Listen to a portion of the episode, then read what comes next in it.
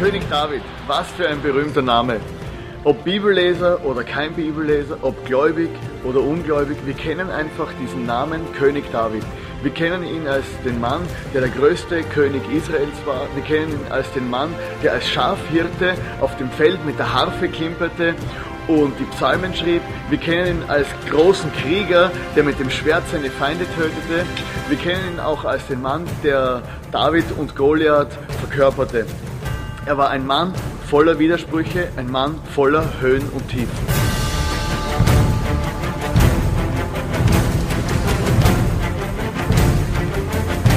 Sogar Mord und Ehebruch gehen auf das Konto von diesem König David. Und trotzdem bekommt er als einziger Mann in der ganzen Bibel den Titel Ein Mann nach dem Herzen Gottes. In der neuen Serie im ICF, wo es um den König David geht, wollen wir uns anschauen, wie dieser Mann gelebt hat und was wir heute noch von diesem König David lernen können.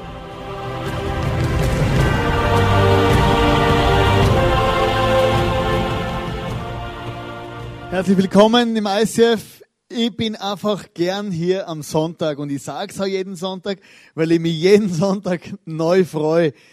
Einfach, und jetzt, wenn ich jetzt so anschaue, diese, diese Geschichte vom König David, dann merke ich immer mehr, eigentlich geht es da ein Stück weit auch um mein eigenes Leben. Er ist ein Mann, der, der, der, der schlagt wirklich alles. Meine Frau und ich sind gerade in dieser, in dieser Serienvorbereitung immer wieder, weil sie predigt nächsten Sonntag, ich heute, und wir beschäftigen uns viel, lesen über ihn, reden über den König David. Und je mehr wir über ihn reden und lesen, desto mehr merkt man, das ist eigentlich ein ganz ein krasser Mensch, der ein ganz ein wildes Leben geführt hat. Also kein alltägliches Leben, sondern der hat jahrzehntelang Abenteuer und Vollgas erlebt. Wie jeder König hatte auch, oder jeder erfolgreiche Mensch hatte auch David einen Werdegang. Er war zuerst dieser treue Hirtenjunge. Wir haben uns das letzte Woche genau angeschaut. Er war so treu im Kleinen, oder? Er war der Hirtenjunge, wo dann die Schafe von seinem Vater gehütet hat, ist irgendwo alleine war er dieser einfache, kleine Hirtenjunge mit seiner Gitarre, ist er dort irgendwo geguckt und hat einfach die Schafe gehütet relativ unspektakulär, aber es war aufgrund von seiner Treue in diesem Kleinen ein Schlüsselmoment für diesen David. Er war ein begnadeter Dichter und Musiker. Oder in dieser Einsamkeit hat David die besten Songs geschrieben. Man sagte, die besten Songs, die schreibt man nicht auf der Bühne. Die besten Songs, die entstehen dort, wo wir alleine sind, die besten Gedichte. Wenn, wenn, wenn, man, wenn man ein Buch schreibt, dann ist man auch nicht auf der Bühne oder bei der Vorlesung, sondern in der Einsamkeit, wenn man sein Herz wirklich zu Papier bringen kann. So war auch David. Er hat seine besten Songs in der Einsamkeit geschrieben und auch in dieser Beziehung zu, zu diesem Gott hat er, wurde er dieser Dichter und Musiker, wo man heute so viel, viele Psalmen von diesem David lesen. Er war ein loyaler Diener am Königshof. Also er war loyal, ist zu diesem König gestanden und einfach gesagt, hey, das ist der König, ich bin der David. Und er hat einfach gedient im Kleinen und hat einfach nicht gewusst, wie seine Karriere verlaufen wird, aber er war loyal dem König gegenüber. David war ein erfolgreicher Feldherr, oder? Er ist vom Hirtenjunge zum Dichter aufgestiegen, zum großen Krieger. So sehr, so groß sogar, dass man in der Bibel sehen, man hat ein, Lied geschrieben für David und die Leute haben gesungen, haben einen Song gesungen und gesagt, hey, der Saul, das war damals der König, zu der Zeit, wo der David auch ein Feldherr war und hat gesagt, hey, Saul, das war ein großer Krieger, hat tausend Leute umgebracht. Oder wenn du heute tausend Leute umbringen würdest, würde man kein Lied für dich schreiben, gell? Nur die Pink schreibt ein Lied für einen Präsidenten, gell? Oder uh, Dear Mr. President. Kennt ihr das Lied? Alle? Ja, genau. Am Puls der Zeit. Wie schon wieder zwei Jahre alt ist, schon alt. Und, und, da, und Saul hat tausend Leute umgelegt. Und man hat ein Lied geschrieben und gesagt, hey, Saul hat tausend umgebracht. Aber David ist viel besser. Der hat zehntausend umgebracht. Und jetzt musst du mir vorstellen, du merkst du plötzlich, diese ganze Geschichte von diesem Helden David wird plötzlich die Geschichte von jemandem, der in Krieg zieht und man schreibt Lieder über, über, über Leute, wo Tausende von Leuten umgelegt haben im Krieg. David war ein mächtiger König. Man sagt, Israel war nie so stabil wie unter der Herrschaft vom König David. Und der Apostelgeschichte 13, Vers 22 steht in der Bibel, David, der Sohn Isais, ist ein Mann nach meinem Herzen. Und wenn wir jetzt das Leben von David genauer anschauen, dann sehen wir plötzlich einen Menschen, der auf der einen Seite den Titel bekommt, ein Mann nach dem Herzen Gottes, aber er war unterm Strich gar nicht der Alleredelste und er war schon gar nicht schuldfrei, sondern er war ein Mann, der, wie ich gesagt habe, ein wildes Leben geführt hat, ein Mann, der wirklich über die Stränge geschlagen hat und ein Mann, wo nicht immer alles rund gelaufen ist. Wenn wir über König David reden, oder über, den, über David, wir sehen die Statue von Michelangelo, wir kennen ihn aus der Bibel und so, und wir reden und reden immer von einem Helden. Oder man, man sagt diese Heldengeschichten, diese Kriegergeschichten, er hat den Goliath fertig gemacht und dies und jenes.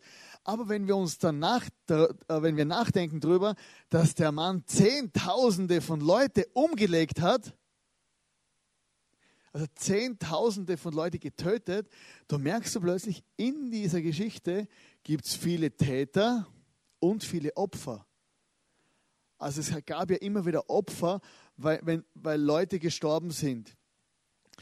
Und David war auch nicht der Allerbeste in der Bibel. Er wurde zwar als Mann nach dem Herzen Gottes genannt, aber es gab viele Leute in der Bibel, die eigentlich besser waren wie er. Wir kennen die ganzen Propheten, Moses, Abraham und Josa, das war kein Prophet. Aber all diese Menschen, die Elia und, und die Großes vollbracht haben mit diesem, mit diesem Gott, die edelste Charakterzüge hatten und David konnte diesen in vielen Dingen gar nicht das Wasser reichen. David war nicht gehorsam als andere.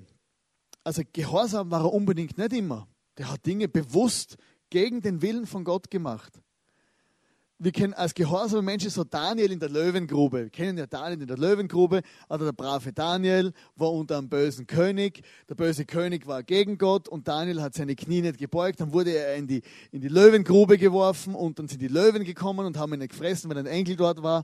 Aber er ging bis ans Limit für seinen Gott. Er war Gott gegenüber gehorsam. Aber David hat relativ viel Scheiße gebaut. David erlebte nicht mehr Wunder als andere. Also man liest beim, bei David eigentlich nicht, dass große Wunder passiert sind. Bei Elia, wenn wir die Geschichte vom Elia anschauen, sehen wir, dass so Feuer vom Himmel gefallen ist. Elia ist irgendwann einmal als, als, als alter Mann, ist er mit einem feurigen Pferdewagen in den Himmel hochgefahren, ist nicht einmal normal gestorben, wurde einfach ent, entrückt per Pferdewagen. Und Elia hat einfach Versorgungswunder erlebt und verschiedenste Wunder. David eigentlich nicht. David war überhaupt nicht erfolgreicher als andere. Also wenn wir jetzt von großen Kriegsherren in der Bibel reden, da stechen eigentlich Kaleb und Josua raus. Kaleb und Josua, die haben wilde Schlachten geschlagen und waren eigentlich die, die, erfolgreichsten Kriegsherren damals. Kaleb hat gesagt, mit 80 Jahren hat er gesagt, hey, ich kämpfe heute noch wie mit 40 Jahren, oder? Kaleb war dermaßen ein Kämpfer, dass das Schwert sogar an seiner Hand kleben blieben ist, weil so viel Blut dran war. Der hat müssen seine Finger lospopeln vor lauter Kämpfen. Stell dir vor, das waren richtig krasse Krieger, die noch weiter mehr erfolgreicher waren wie David. David war ein Lügner und ein Mörder. Wir reden hier vom König David, der Mann nach dem Herzen Gottes. David hat sich eines Tages in Ziklag versteckt, also bei den Feinden von Israel versteckte sich der König David mit seinen Kriegern. Und es war so eine Geschichte, David ging dann wieder mal auf Raubzug in eine andere Stadt.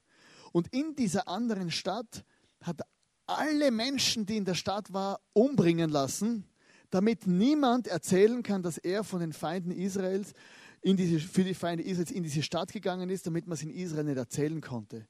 Er hat alle Frauen und Kinder und Männer ratzeputz umlegen lassen, damit niemand die Geschichte weitererzählt. Das ist der David, von dem wir reden, der Mann nach dem Herzen Gottes. David war ein Ehebrecher und ließ bewusst einen Menschen umbringen. die Geschichte hat sich so verhalten, David war eigentlich zur Zeit, als die Könige in den Krieg zogen, ist David zu Hause geblieben, also es war ihm langweilig. Er ist auf seiner Terrasse spazieren gegangen, kannst du dir vorstellen, königliche Terrasse da in Israel, oder? Und geht dort spazieren, oder? Riesen Penthouse, Riesenterrasse und schaut vor der königlichen Terrasse auf die Nachbarterrasse und auf dieser Nachbarterrasse hat eine Frau gebadet, oder? Gebadet, nackt, schön, David war der König, ihm war langweilig.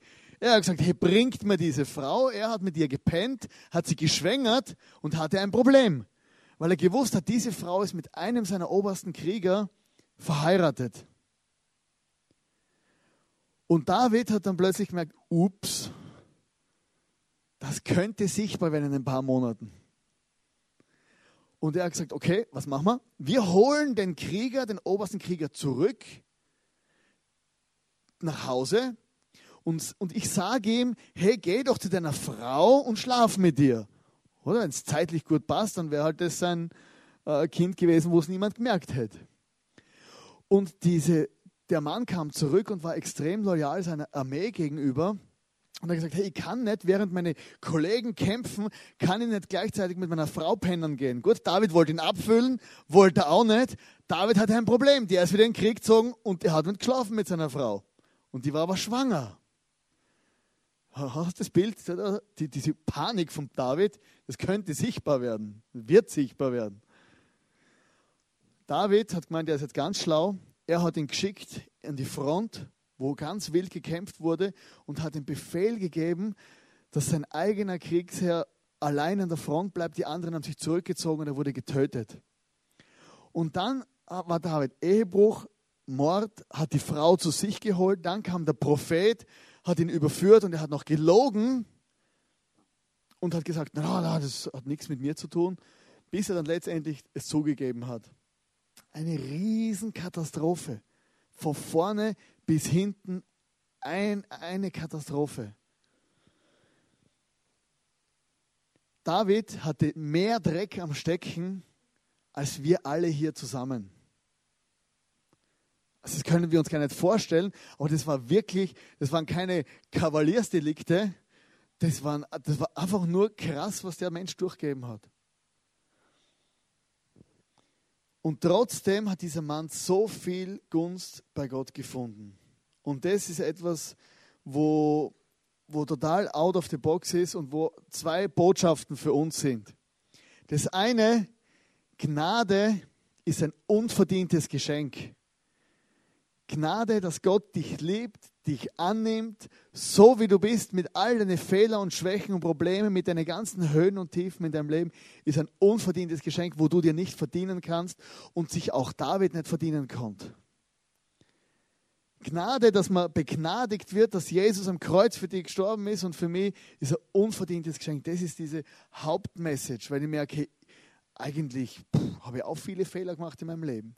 Vielleicht nicht so krass, aber David hat es irgendwie erlebt, dass er, dass er diesen Gott braucht und hat Vergebung tatsächlich bekommen.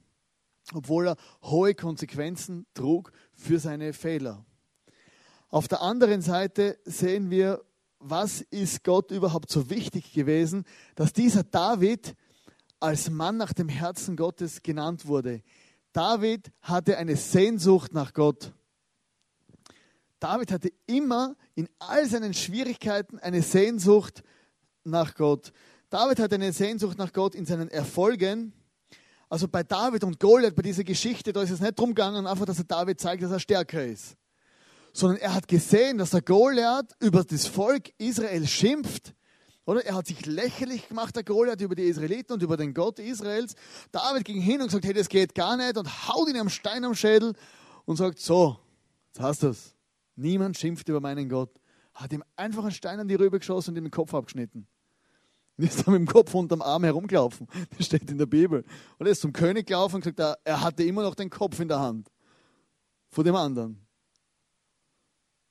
Also David, ein Mann nach dem Herzen Gottes. Eines Tages war David, er wurde ja vom Saul verfolgt und hat irgendwie hat sich versteckt auf einem Hügel und hat auf vom Hügel oben runtergeschrien und hat mit dem Saul geredet und gesagt, Saul, was habe ich dir angetan, dass du mich nicht mehr ins Volk, im Volk Gottes leben lässt? Warum muss ich auf der Flucht sein und darf nicht in der Gegenwart vor Gott sein? Das war, es war ihm nicht wichtig, dass er einfach auf der Flucht war, sondern er wollte einfach beim Volk Gottes sein und er wollte dort sein, wo Gott ist. Und damals hat Israel die Gegenwart Gottes versinnbildlich. Dort, wo die Bundeslade war, war Gott und David durfte nicht mehr dort sein und das war für ihn das größte Problem, der größte Schmerz. Warum darf ich nicht mehr? In all seinen Spannungen und Niederlagen und in seinen Fehlern hat David eine Sehnsucht nach Gott gehabt. Nach seinem Ehebruch und nach seinem Mord hat er anders reagiert wie Adam zum Beispiel. Adam und Eva haben im Paradies, das kennen wir, Scheiße gebaut, also ordentlich, haben gesündigt und haben sich versteckt. Oder zuerst hat die Eva von der Frucht genommen, hat es dann ihrem Mann weitergegeben, der hat es natürlich auch genommen, typisch. Oder? Und hat sich, und Adam hat, hat von der Frucht gegessen, hat dann ein schlechtes Gewissen gekriegt und hat sich vor Gott versteckt. Also erstens, sich vor Gott verstecken ist lustig. Oder? Ich meine, der allwissende, allgegenwärtig, alles sehende Gott, oder? Adam hat sich versteckt. Und dann steht noch rein rhetorisch, und Gott suchte Adam, oder? Der allmächtige Gott sucht. Ich meine, wie soll der suchen? Der weiß ja, wo alles ist. Oder diese Situation ist relativ funny, oder? Der eine versteckt sich, obwohl er weiß, der andere sieht alles, und der andere weiß alles und sucht trotzdem, oder? Ist irgendwie noch, war noch sympathisch eine gewisse Chance, oder? Vielleicht, vielleicht checkt er ja, dass er, dass ich doch alles weiß, oder? Ganz anders David. David hat gesündigt, Ehebruch, Mord und hat sich nicht versteckt und hat gemerkt, okay, ich gehe einfach in die Offensive. Und wenn du liest die Geschichte von David, er ist immer in die Offensive gegangen und hat gesagt, hey Gott, ich habe Sehnsucht nach dir, vergib mir, ich habe schon wieder ist schon wieder etwas passiert, wo er eigentlich schon vorher gewusst hat, dass es nicht richtig ist und ich habe es trotzdem gemacht. Aber da bin ich wieder. Und er hat das Sehnsucht gehabt in dem ganzen Prozess. Er hat sich nie versteckt. Im Psalm 27, Vers 4 steht, eine einzige Bitte habe ich an den Herrn. Ich sehe eine einzige Bitte. Ich sehne mich danach, solange ich lebe, im Haus des Herrn zu sein, um seine Freundlichkeit zu sehen und in seinem Tempel still zu werden. David hatte diese Sehnsucht nach Gott, einfach bei ihm zu sein. Und ich möchte eines mitgeben heute, wir schauen uns noch ein, ein Interview-Video an, aber ich möchte vorher noch was mitgeben. Hey, egal was in deinem Leben passiert, lass nicht zu, dass irgendetwas oder irgendjemand oder irgendwas diese Sehnsucht nach diesem Gott in deinem Leben unterdrückt. So viele Leute oder gehen Kompromisse ein bei Beziehungen. Oder hey, wenn du eine Freundin suchst, dann such da eine, die leidenschaftlich für, für, diesen, für diesen Gott ist und auch eine Sehnsucht hat nach Gott, damit sie dich motiviert. Wenn du einen Freund suchst, dann such da einen Freund, wo dich auch motiviert, leidenschaftlich und sehnsüchtig nach Gott zu sein. Und du alles, wo deine Sehnsucht nach Gott in deinem Leben ist, mach's einfach raus. Als ich die Lana geheiratet habe, habe ich gesagt, hey Ilana, es könnte sein, dass wir in den Dschungel gehen. Äh, Gott, ich möchte einfach das machen, was Gott von mir will, egal was. Du musst einfach mitmachen, sonst kann ich dich nicht heiraten, das geht nicht. Es ist, Gott ist mir wichtiger und die Bestimmung über meinem Leben. Es könnte sogar sein, dass wir irgendwann einmal in die Steiermark müssen. Oder? Das ist schlimmer wie im Dschungel. Oder? Und sogar da hat sie ja gesagt und gewusst, jawohl, aber ich habe gewusst, hey, wir brauchen einander, dass wir unsere Sehnsucht, dass wir uns motivieren, sehnsüchtig nach Gott zu bleiben. Und das war der Punkt, wo David wirklich gehabt hat, hey, er wurde ein Mann nach dem Herzen Gottes. Auf der anderen Seite ist natürlich immer krass, wir es lesen von diesen vielen Menschen, diesen Fehlern, die David gemacht hat und die Sehnsucht hatte, aber gleichzeitig auch gab es immer Opfer. Opfer im Umfeld von David, die gelitten haben und viele schwierige Sachen erlebt haben. Und ich möchte jetzt ein Video zeigen äh, von einem Interview, das letzte Woche, letzte Woche im ISF in Zürich aufgenommen worden ist.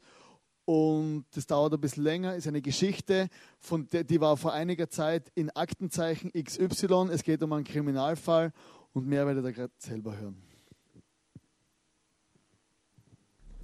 Neujahr 2000. Drei Schülerinnen auf dem Weg nach Hause. Weil sie in den falschen Bus eingestiegen waren, müssen sie ein Stück laufen. Ein Auto hält. Der Fahrer nimmt die beiden Mädchen mit, die in seiner Fahrtrichtung wohnen.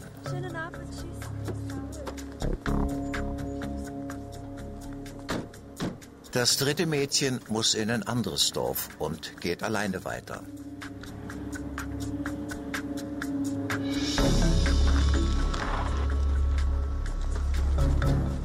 Später kommt der freundliche Fahrer zurück. Oh ja, gern, merci vielmals. Die 16-jährige Steffi steigt unbesorgt ein. Ein Landwirt findet am nächsten Tag ihre Leiche.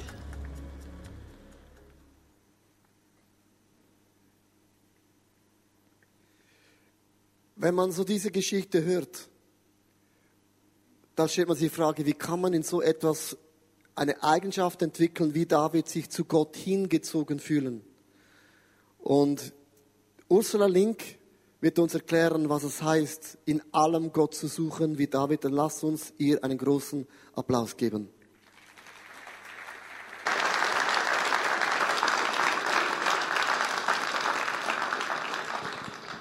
Ursula, ich habe darüber gesprochen, David hat eine Eigenschaft entwickelt, auch in den größten Niederlagen Gott zu suchen. Und das hört sich in der Theorie so theoretisch an. Praxis ist immer eine andere Geschichte. Du bist eine alleinerziehende Mutter und du hast es erlebt, dass deine Tochter umgebracht worden ist. Und das ist eigentlich, wenn man Kinder hat, eine unvorstellbare Situation. Und meine Frage ist, wie bist du mit dem umgegangen? Also kann man das einfach so ähm, höckli und sagen, Gott hat das gesehen und das ist jetzt okay. Wie bist du mit dem umgegangen? Ja, als die po Polizei kam, um uns die Todesnachricht von Steffi zu überbringen, ist für Nadine und für mich eine Welt zusammengebrochen. Ich habe damals nicht an Gott geglaubt. Ich wollte seit meiner Teenagerzeit mein Leben aus eigener Kraft leben, ohne Gott. Und es war so ein Schock für uns, dass die Polizei uns gesagt hat, Steffi ist ermordet worden. Ich wollte immer wissen, wie ist es ihr ergangen, musste sie leiden. Und es war ein ganz, ganz großer, tiefer Schmerz in Nadine und mir, dass Steffi aus, auf diese Weise aus dem Leben gerissen wurde. Und dieser Schmerz, der hat uns in der Folgezeit in tiefe Depressionen gestürzt, in furchtbare Schlaflosigkeit, furchtbare Albträume. Und es war so, dass nicht nur unsere Seele ein einziger Schmerz geworden ist, auch unsere Körper sind zu einem einzigen Schmerz geworden. Es kamen Krankheiten. Ich konnte mein Leben eigentlich nur noch leben, indem ich ganz starke Antidepressiva, Schmerztabletten, Schlaftabletten genommen habe. Und eigentlich wollte ich nur noch sterben. Und es war auch kein Trost, dass der Täter nach kurzer Zeit gefasst wurde von der Polizei aufgrund von Steffis Aussa äh, von den Freundinnen von Steffi, aufgrund ihrer Aussagen. Und wir sind dann auch zu der Gerichtsverhandlung gegangen, weil wir immer gemerkt haben, die Polizei versucht, irgendetwas vor uns zu verheimlichen. Und wir haben gesagt, wir wollen wissen, was das ist. Und in diesen Verhandlungstagen haben wir dann die ganzen Grausamkeiten erfahren, die in dieser Nacht geschehen sind. Und das hat es für uns nicht einfacher gemacht. Eigentlich wollten Nadine und ich nur noch sterben. Nadine hat etwa zwei Jahre nach Steffis Tod einen Selbstmordversuch gemacht, ist aber gerettet worden. Ich habe mir über, überlegt, wie ich mir am schmerzlosesten das Leben nehmen konnte, aber ich habe es nicht gemacht, weil ich Nadine nicht alleine lassen wollte. Und es war so, dass wir die Normalität der Menschen um uns herum nicht mehr ertragen konnten. Es waren viele Freunde da, die uns helfen wollten, die uns trösten wollten, aber keiner konnte uns helfen. Es konnte uns kein Arzt helfen, es konnte uns niemand helfen und unser Leben ist immer verzweifelter geworden. Und es war etwa drei Jahre nach Steffis Tod, da waren wir so am Ende unserer Kräfte, es kamen dann auch noch ganz schwere finanzielle Probleme hinzu, weil ich nicht mehr in der Lage war, arbeiten zu gehen. Da haben Nadine und ich gesagt, wir gehen jetzt noch zu einer Freundin, die uns einmal ihre Hilfe angeboten hat. Und je nachdem, was diese Freundin sagt, werden wir schon einen Weg finden, gemeinsam unser Leben zu beenden. Die Freundin sagte dann zu uns, ich kann euch gerade finanziell auch nicht helfen, es geht uns finanziell nicht so gut. Und eigentlich, wenn ich euch so ansehe, wie ihr hier vor mir sitzt, wie es euch geht, wie euer Leben verlaufen ist und ja, wie ihr hier sitzt, gibt es nur einen, der euch helfen kann und das ist Jesus Christus. Wenn ihr bereit seid, ihm euer Leben anzuvertrauen, dann wird er für euch da sein, dann wird er euch helfen. Und Nadine und ich, wir haben uns angeguckt, wir haben bis dahin viel Hilfe gesucht, eben in den Medikamenten. Ich hatte mal eine Therapie mitgemacht, die habe ich aber wieder abgebrochen, weil es so war, als wenn man Salz in eine offene Wunde streut. Und wir waren auch in der Esoterik, wir waren bei Heilpraktikern. Ich habe versucht, so Entspannungstechniken zu machen. Nichts und niemand konnte uns helfen. Unser Leben war wirklich an einem Punkt tiefster Verzweiflung, Not und Hoffnungslosigkeit. Und wir haben gesagt, wir probieren es noch mit Jesus. Wir wollen es versuchen. Und wir haben die Freundin gefragt, wie können wir das denn machen? Und dann hat sie gesagt, sie wird ein Gebet mit uns beten. Und sie hat uns vorgebetet, Jesus Christus als unseren Heiland und der Retter anzunehmen.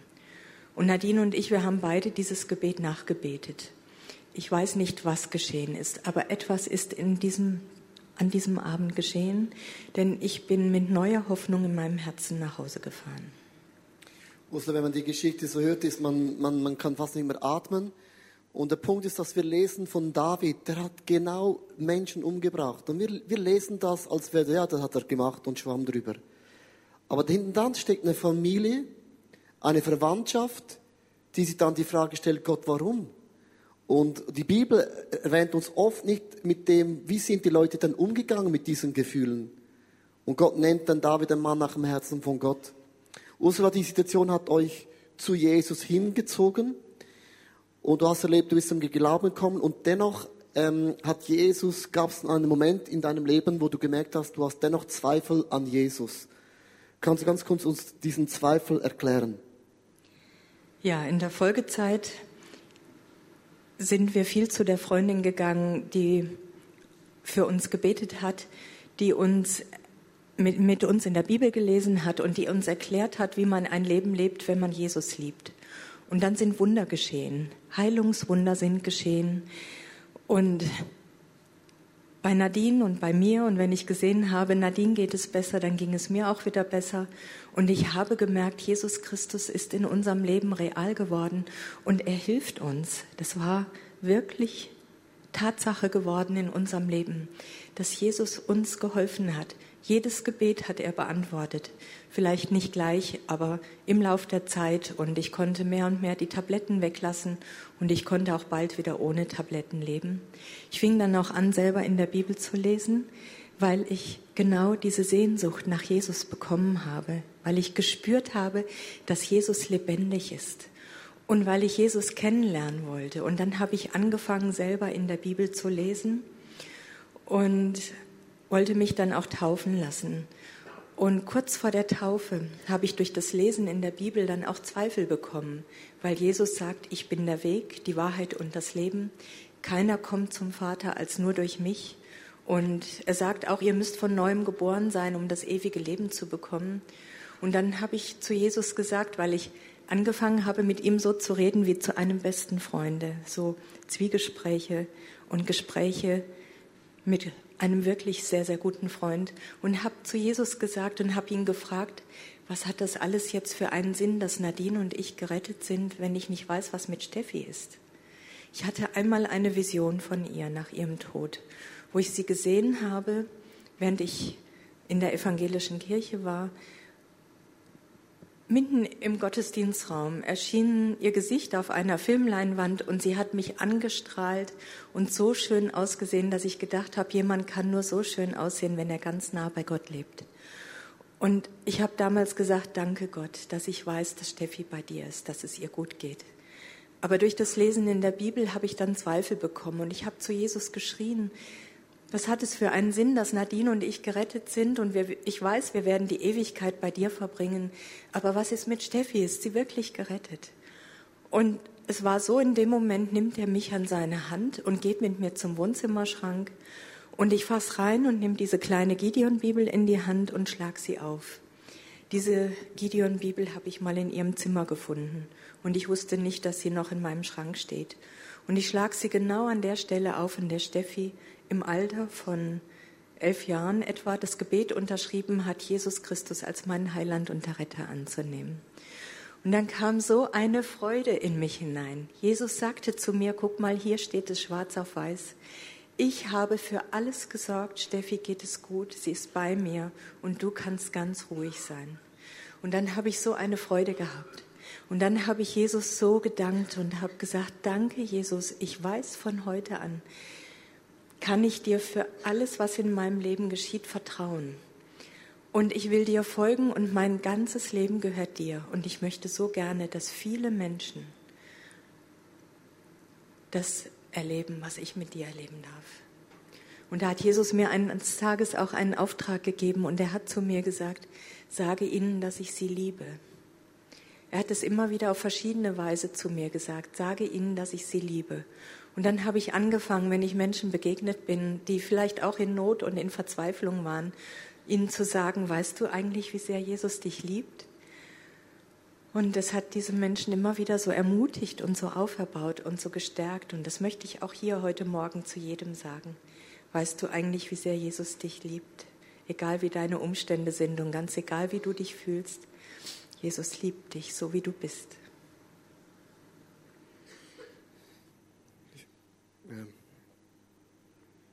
Puh. Du hast dich dann entschieden, ähm dem Mörder zu begegnen. Dass deine Tochter umgebracht worden ist, ist das eine, aber die Art und Weise, die ist wirklich sehr, sehr schlimm. Und lass uns ganz kurz einen Clip anschauen, wieso du dich entschieden hast, dem Mörder zu begegnen. Steffis Mörder war zu lebenslanger Haft verurteilt worden. Ursula Link möchte ihm sagen, dass sie ihm vergeben hat. Doch im Gefängnis begegnet sie ihm nie. Als der schwer erkrankte Mann ins Krankenhaus muss, darf sie ihn dort besuchen.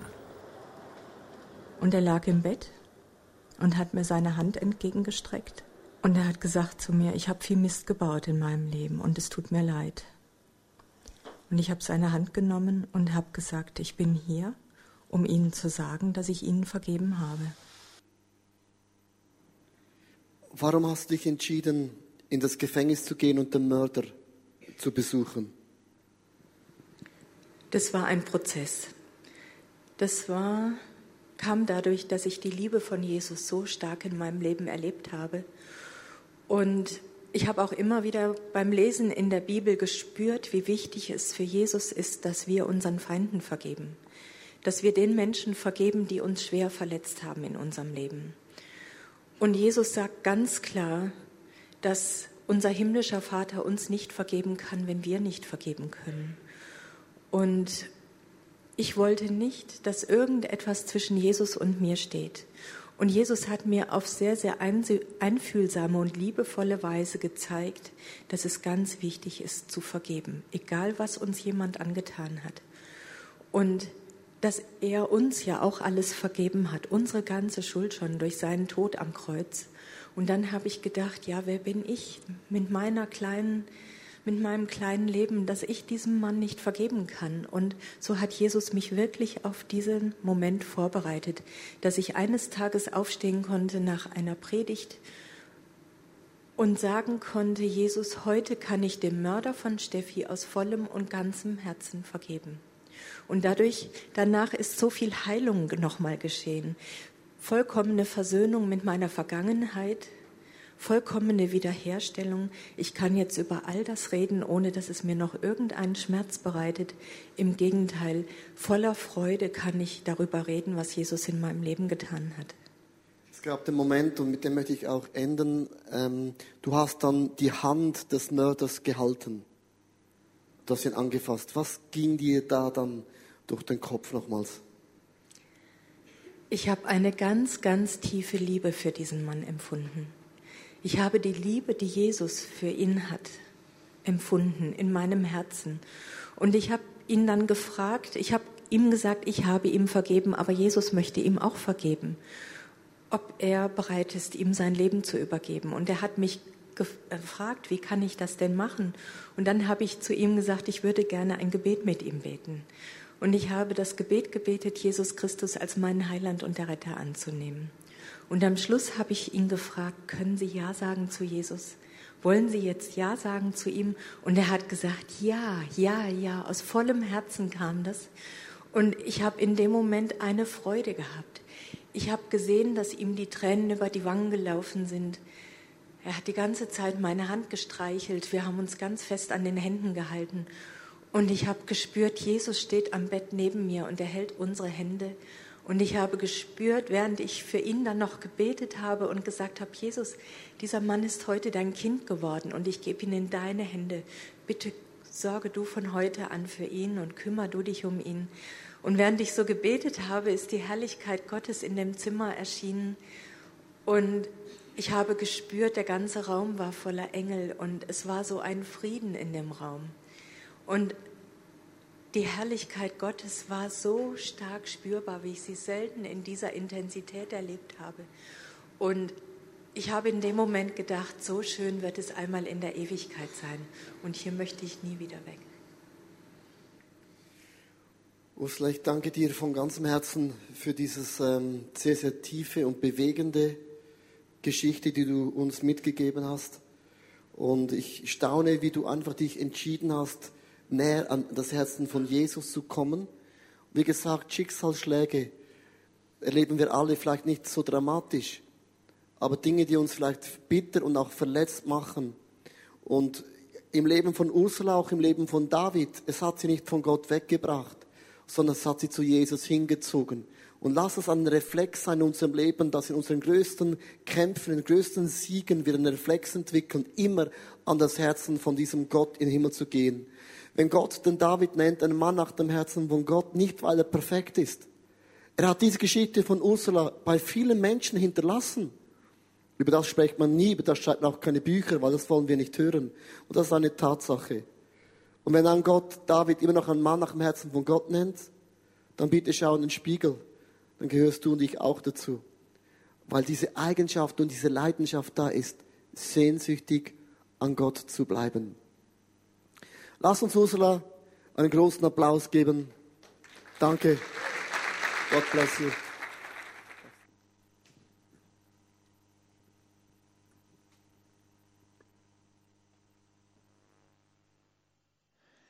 Ich weiß nicht, was diese Geschichte bei dir auslöst, aber ich denke mal, es ist einfach so krass, weil wir blicken plötzlich hinter die Fassaden von Menschen, hinter die Fassaden von Geschichten, hinter die Fassade auch von diesem König David. Und dieser David hat geschrieben in Psalm 139, Vers 23 bis 24, Erforsche mich Gott und erkenne mein Herz, prüfe mich und erkenne meine Gedanken. Zeige mir, wenn ich auf falschen Wegen gehe und führe mich den Weg zum ewigen Leben. Diese Frau Link hat letztendlich zu, zu dem Jesus gefunden. Sie hat gesehen, ihre Tochter hat sich irgendwann einmal in einer Gideon-Bibel hat sie unterschrieben, dass sie gern ihr, ihr Leben mit Jesus leben wollte und diese Frau hat einfach irgendwann eine Entscheidung getroffen. Die erste Entscheidung war für den Jesus, die weitere Entscheidung war, dem Mörder ihrer Tochter zu vergeben und dieser Mörder hat letztendlich noch Vergebung selber empfangen und wir sehen, hey, das einfach die Bibel, ist nicht voll perfekter Menschen. Die Bibel redet auch nicht von perfekten Menschen. Aber Gott ist ein Gott der Vergebung. Gott ist ein Gott der Vergebung für dein Leben und für mein Leben. Und ich möchte zum Schluss noch einfach beten mit uns zusammen und du kannst dir selber die Frage stellen, wie David vielleicht, dass du ein Gebet betest, hey Gott, zeig mir in meinem Herzen, wie ich es wirklich meine. Zeig mir, ob ich Menschen in meinem Leben nicht vergeben habe. Und ich möchte wirklich einladen, dass du sagst, hey, ich möchte Menschen vergeben, wo ich nicht vergeben kann, dass du den Prozess eingehst. Oder wenn du selber merkst, hey, ich habe so viele Menschen verletzt in meinem Leben und habe das noch nie in Ordnung gebracht, dass du selber sagst, hey, ich möchte, ich möchte Vergebung selber auch vor Gott. Und vielleicht hast du noch nie einen Schritt auf den Gott zugemacht, aber dieser Jesus ist heute genauso für dich hier wie für das Mädchen, wo sie da damals unterschrieben hat. Und du kannst dein Leben auch heute in die Hand von dem Jesus legen. Und ich möchte jetzt zum Abschluss beten für uns alle zusammen und du kannst deine eigenen Gebete mit deinen eigenen Worte beten. Jesus, ich danke dir, dass du am Kreuz für mich gestorben bist. Jesus, und wenn ich so die Geschichte von dem David anschaue, wenn ich die Geschichte anschaue von dieser Ursula, wenn ich einfach so viele Dinge anschaue, dann sind so viele Sachen, wo ich nicht verstehe. Aber ich weiß, Gott, du stehst dahinter als allmächtiger Gott, als Gott, der uns Menschen kennt und als Gott, der uns einfach vergeben will und der will, dass wir sehnsüchtig immer hinter dir her sind. Und ich bitte Jesus, Herr, dass du in, an so eine Leidenschaft, also einen Hunger, also eine Sehnsucht in mein Herz legst, dass ich mein ganzes Leben nicht aufhöre, mit alle meine Höhen und Tiefen nicht aufhöre, dir hinterher zu rennen. Wie wir das in dem Lied am Anfang gesungen haben. Und ich bitte Jesus, Herr, dass, ich, dass wir einfach vergeben können. Und ich bitte, dass du jeden Einzelnen vergibst und in sein Leben kommst, der wo dich nicht kennt. Und ich danke dir, Vater, dass du uns segnest und wir brauchen deinen Segen, wir brauchen deine Kraft. Und ich danke dir, dass du uns heute begegnest. Amen. Wir singen jetzt noch ein Lied mit der Band, zwei Lieder. Und wenn du keine Bibel hast zum Beispiel und du würdest auch gerne in einer Bibel lesen, du kannst da draußen gratis eine holen in, an, an der Welcome Area. Du kannst einfach selber ein Gespräch suchen, du kannst auf uns zukommen. Und lasst uns jetzt wirklich die nächsten zwei Lieder singen. Das sind so gesungene Gebete. Und einfach noch einmal unser Leben reflektieren und vielleicht über diese Message noch nachdenken.